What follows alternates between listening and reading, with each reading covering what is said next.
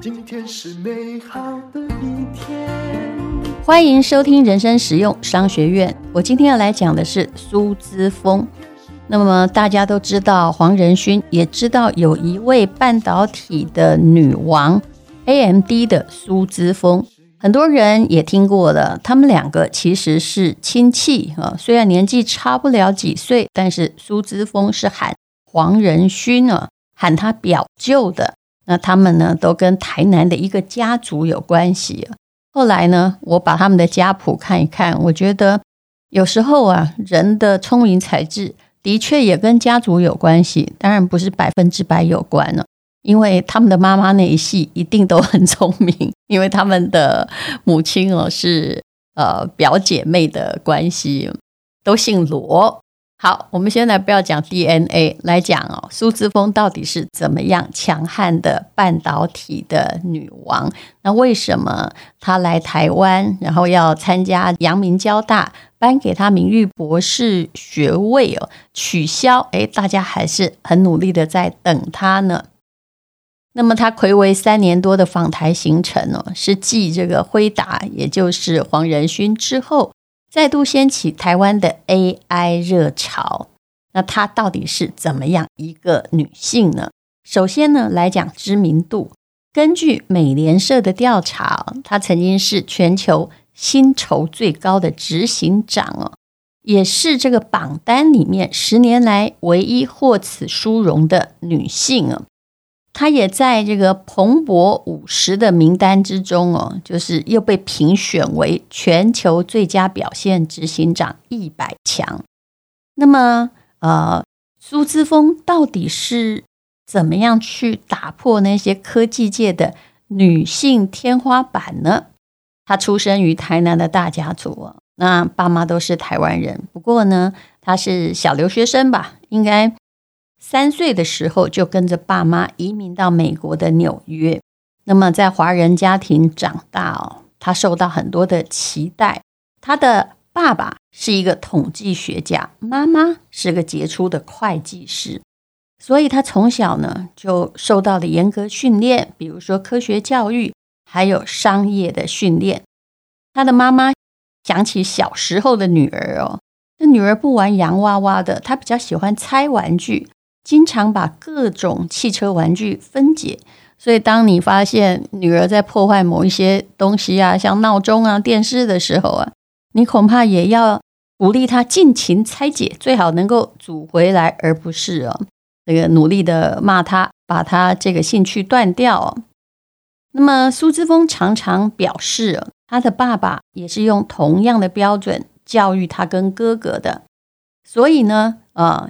这个高标准呢，也有助于她衡量自己，不会因为她是女生而有所不同。她从小就立志要成为工程师。客观的来说，这种没有性别的特别的刻板印象的教育，对一个女性后来的发展非常重要。所以呢，你在女儿小的时候，就不要常常跟她说你是女生，所以怎样？你是女生，所以怎样？也许你不知不觉的一句话，你并没有有意在打压他或限制他，可是呢，会在他的潜意识里面啊，变成了一个栅栏，就横隔在哦他与他的愿望之中哦。那么苏姿丰说，因为他的三岁以后就到美国了嘛，他说他在中小学的表现哦，就顶多叫做不差啦，并不是顶尖的。不过高中的时候哦，你看美国的教育，他还是从高中的时候就会让人家起分别了。他在纽约念有物理学家摇篮之称的布朗克斯科学高中，那这个高中基本上应该也不是那种学费很便宜的啦。那该校呢，有七个校友获得诺贝尔物理学奖，一个获得诺贝尔化学奖。那同学精锐进出，所以他也燃起了斗志，在数学和科学上追求更厉害的表现呢。那有些人是喜欢竞争，有些人躲避竞争。那他很显然就是个喜欢的。他说竞争让他变得更好。那这一段时间的学习，也让他顺利的进入麻省理工学院就读。麻省理工学院简称 MIT 啊，那他念什么呢？念电机工程学科。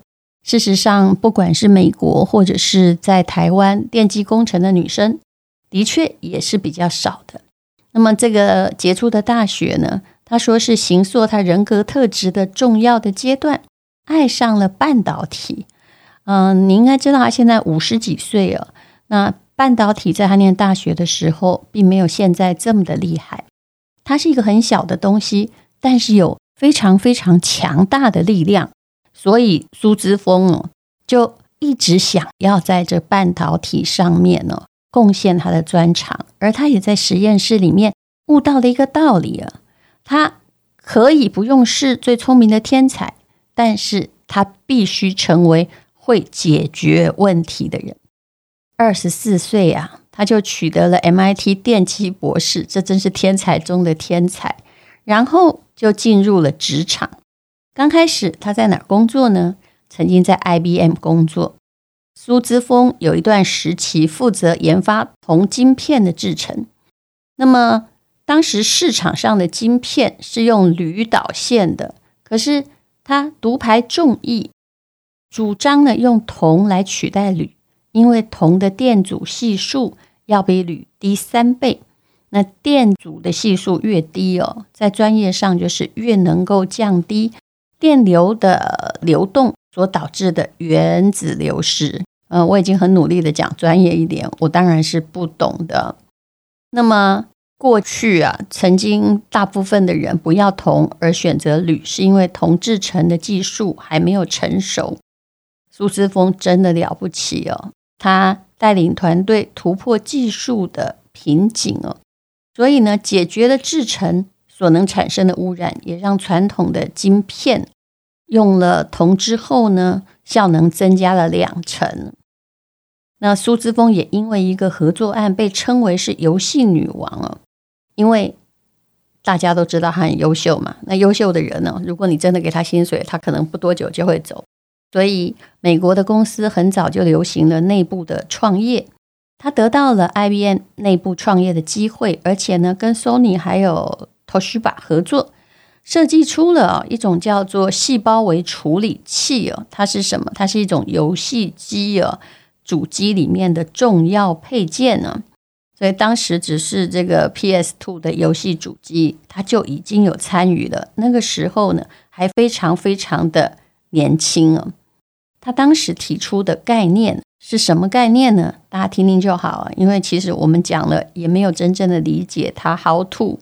它是用很多颗处理器共同运算，然后呢，呃，他在费尽心力之后哦，完成的产品开发哦，那竟然发现呢，是它可以做到前一代的主机游戏主机所能表现的一千倍。还可以同时处理 3D 影像和音效，所以之前你如果玩过日本的这些游戏机，你应该也有受惠于他的发明跟研究哦。那么，二零一二年他就加入 AMD，到现在是十一年了。不过呢，他在加入两年之后就变成 CEO，那个时候 AMD 的状况并不好，已经徘徊低谷十年了。那苏志峰。说真的，一个工程师还能够涉足管理，那个实在是必须要有很强的技术能力加商业的管理能力才行。他提出了一个主张，就是五趴的哲学。有人说，这五趴的哲学是把 AMD 这家公司从鬼门关拉上来的。那什么叫五趴哲学呢？从商业管理上说起来很简单啊。其实也可以给各位老板做一个参考。他说啊，定出五十趴的成长幅度，听起来好棒哦。可是很像在追求一个不可能的任务。如果只是五趴呢，那对团队是比较有建设性。的确啊，有时候好高骛远的人呢，常常就会嗯死在了追求目标的路上。你给自己的期待也真的不用太高，但是也不能没期待呀。所以能够改变一点点，就是这个五趴也好了。那么这个五趴不是在于精确的要达成五趴，而是要确保个人和企业能够保持前进的动能。有时候我觉得在设什么目标啊、业绩啊，比较遗憾的是，很多公司都用 KPI，所以很多老板呢、啊，他那个五趴全部设在啊，就是呃总额或者是进来的现金流上面。可是事实上，如果你的业绩要前进，你没有增加其他的 backup，就是其他的东西在支持配套，这是不可能的。所以很多公司就会这样。今年呢，好，整个业绩是一亿，老板好高兴说，那明年的业绩是一亿两千万。结果呢，嗯，那个也没有增加任何的支持，员工会觉得很困难。怎么我做的这么好？你还要更好呢，好像永远达不到你的要求，这时候就常常走人了。苏姿丰在掌管 AMD，并不是在第一年就把它由黑翻红。其实短时间内要改造一个公司不是很可能的。他是专注于哦他的选题规划产品，让这家公司三年之后才终止它的亏损。那他把 AMD 的文化变成学习的文化哦，就是要大家呢比上次更好五趴这样子就可以了，开发比上次效能更好的产品。事实上呢，呃，大家都说知足常乐，但是没有任何一个领导者可以自满。如果你开始说啊，我们这样就好啦，那就表示啊，你并不是停在原地。持盈保泰，而是你在退伍，因为时代在进步。那么确立了前进的法则，接着就是方向了。在科技业，如果你方向选错的话，那就是彻底的完蛋了。他曾经在一九年接受媒体的访问哦，他说他在二零一四年的时候面临到一个决策的十字路口。AMD 的强项是桌机、笔电，还有资料中心的中央处理器，以及游戏主机的显示晶片哦。可是呢，当时的风向正吹向了手机、平板电脑啊，他还是选择巩固他们本身的核心优势哦。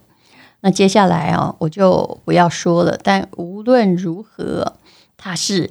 因为在讲了，大家也不会很懂，我自己也没有真的很懂啊。他后来就转向台积电的怀抱，让他的产品项目采用七纳米的制程。那他的当时的对手英特尔，他在没有办法突破的时候，所以你看，所有的企业都不是孤单的，必须息息相关。AMD 靠着台积电的加持。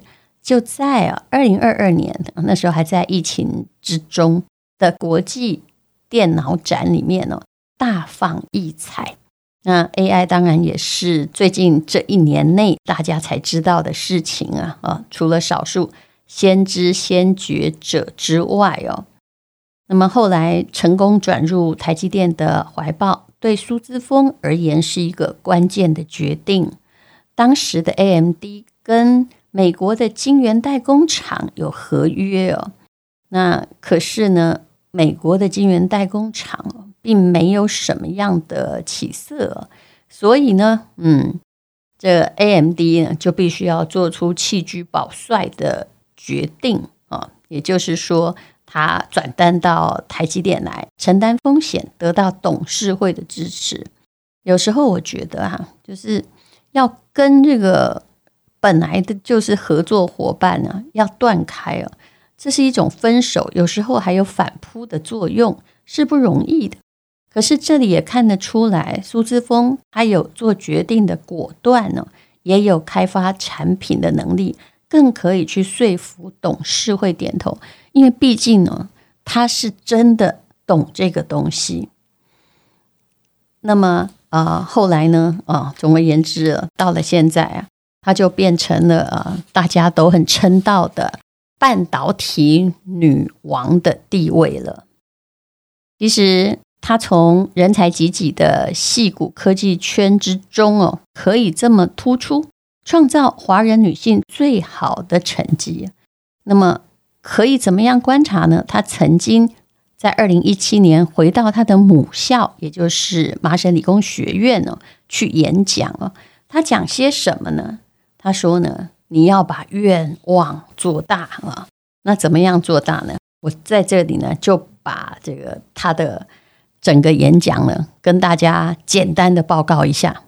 你从他的演讲之中会知道，他的确是一个强者性格。比如说，嗯，他在陈述了自己的童年经验之后，哦，他告诉这些麻省理工学院的学生说：“每当有人问我麻省理工学院对我的意义是什么，我通常就会说，它很纯粹，很难念哦。可是我也相信麻省理工学院的座右铭：那些杀不死你的东西，会让你变得更强大哦。”我想说的是，在 MIT 啊，教会了我怎么样思考和解决真正棘手的问题。离开学校之后，我也经过了一些挫折。他有三个小建议要分享给他的学弟学妹。这三个小建议，他的观点还蛮奇特的。首先是什么呢？优秀和聪明是不够的呀，你要创造运气。什么叫创造运气呢？就是你要有伟大的梦想，相信可以改变世界。他说，二十五岁离开学校的时候哦，加入 IBM，我很害怕。可是呢，遇到了很多拥有经验和知识的人哦。那么，但是还好呢，在学校哈已经把他训练得很严谨。毕竟他二十四岁就取得了博士嘛。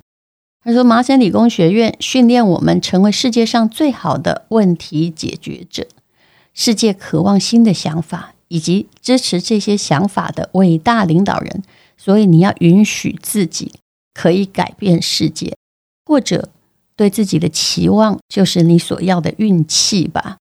其实念这种好学校的确是，我觉得是有优点的，因为你遇到的人呢，十个至少也有五个有雄心壮志。”你就算哦，像我们这种也不是念很好的学校了，但是就是本来是乡下小孩，没有什么大梦的人呢。念了某些学校之后，你遇到了很多杰出的朋友，至少你的人生愿望啊，并不是领一份薪水安安分分就好。你年少时候遇到那些有雄心壮志的人，常常会让你。啊，人生就突然转个弯哈，让你本来只想要小船，后来变成了一个大船。那第二呢，就是要有勇气承担风险。有时候风险很大，但是你要从错误中去学习。他说呢，我本来是个工程师，后来转向业务和管理了。那么，呃，我看到很多 MIT 的博士生呢，都在为。哈佛商学院博士工作，我觉得没道理。也就是说，你们根本不懂技术，你们竟然来管我们。他觉得有技术的人可以做好更好的商业的决策哦。他说，令人惊讶的是，其实最初几年我犯了很多错哦。那么呃，后来我才发现，真正影响我的人生的比较有意义的，正是我搞砸的时候。比如我第一次管理公司的时候，公司的收入就减少了五十趴，老板不太高兴，我大概有二十四小时对自己极度失望。可是，在第二天，我就跟自己承诺会从中吸取教训。你知道我从他这句话体会到什么道理吗？也就是说，如果你有一点点失败，甚至是很大的失败，呃，也有人对你不高兴，对你失望，但请你不要对自己失望。给自己二十四小时，对自己极度失望就好，其他的要慢慢把自己抬起来。永远不要怕承担风险，就好像不要因为谈一次恋爱你就退了回去。你可以吸取教训，但是不代表你就不能在这条路径上前进了。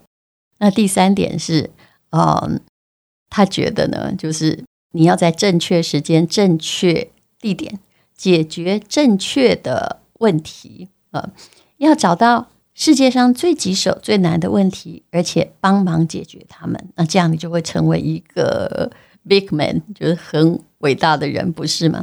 如果你每次都选择简单的问题啊，然后依赖别人解决，那么你的人生就停在这里了。其实我觉得，不管在什么行业，我不懂科技业，可是后来的商学院训练给我一个最好的挑战，就是我本来是一个希希望别人来解决我问题的，呃，有一点带着文科色彩的人呢。我总觉得在解决问题上应该有人比我强，或有专家吧。但是我后来发现，我才是那个最有力解决问题的，不管在任何的事件之中，呃。在你想要托别人解决的时候，那你最好呢自己想，如果是我啊，我虽然第一次面对到这个问题，但是我要如何解决呢？其实有时候啊，你的脑袋里突然就会有闪光，指示你真正的路径。人生有很多第一次遇到的难题，那与其哦，有时候东拜托西拜托哈，东搞西搞啊，你还会生气，觉得怎么别人把问题弄得越来越大呢？那么这时候你就要冷静地问自己：如果我是那个全世界唯一能解决问题的人，那我要怎么解决？相信呢，你会有更好的答案。苏姿丰说：“这世界充满了复杂还有具有挑战性的问题，但是我坚信，没有什么问题是太难解决的。你要有正确的创造力、正确的心态、正确的意志力。那么。”学会解决问题，对职业生涯都会有很大的帮助。我也相信，不只是职业生涯，我们都会做错过很多事啊、家庭上啊，感情的抉择上啊，还有投资上。可是，你总是要冷静，总是要相信自己。我是不是可以解决自己的问题？哪一条路适合我呢？啊、呃，当然，如果你把自己所有的问题交给别人，你会遇到感情骗子，还有诈骗集团。所以需要冷静，需要抉择，需要好胜的，永远是你自己。而且他也强调了好胜心啊，就说就算一点点也可以呀。嗯，你必须要相信你有解决问题的能力。好，这就是苏姿丰他所提出的。给麻省理工学院的毕业生的三点建议，相信对我们都有用啊！你也不要一直相信说，哎呀，没有女生做这个，人家不就做到了吗？嗯，当然你也可以说啊，他们就是家族基因好，很聪明啊。但我一直相信，人生呢，就天生你才哈都会有用。那你去找到一个你适合的地方啊，你会的东西说不定苏子峰不会啊，就跟他会的东西你不会一样。那但是在哪里呢？啊，不要去找容易的那条路哦，容易那条路叫人云亦云，请去找困难的路走。谢谢收听人生实用商学院。今天是勇敢的一天，没有什么能够将我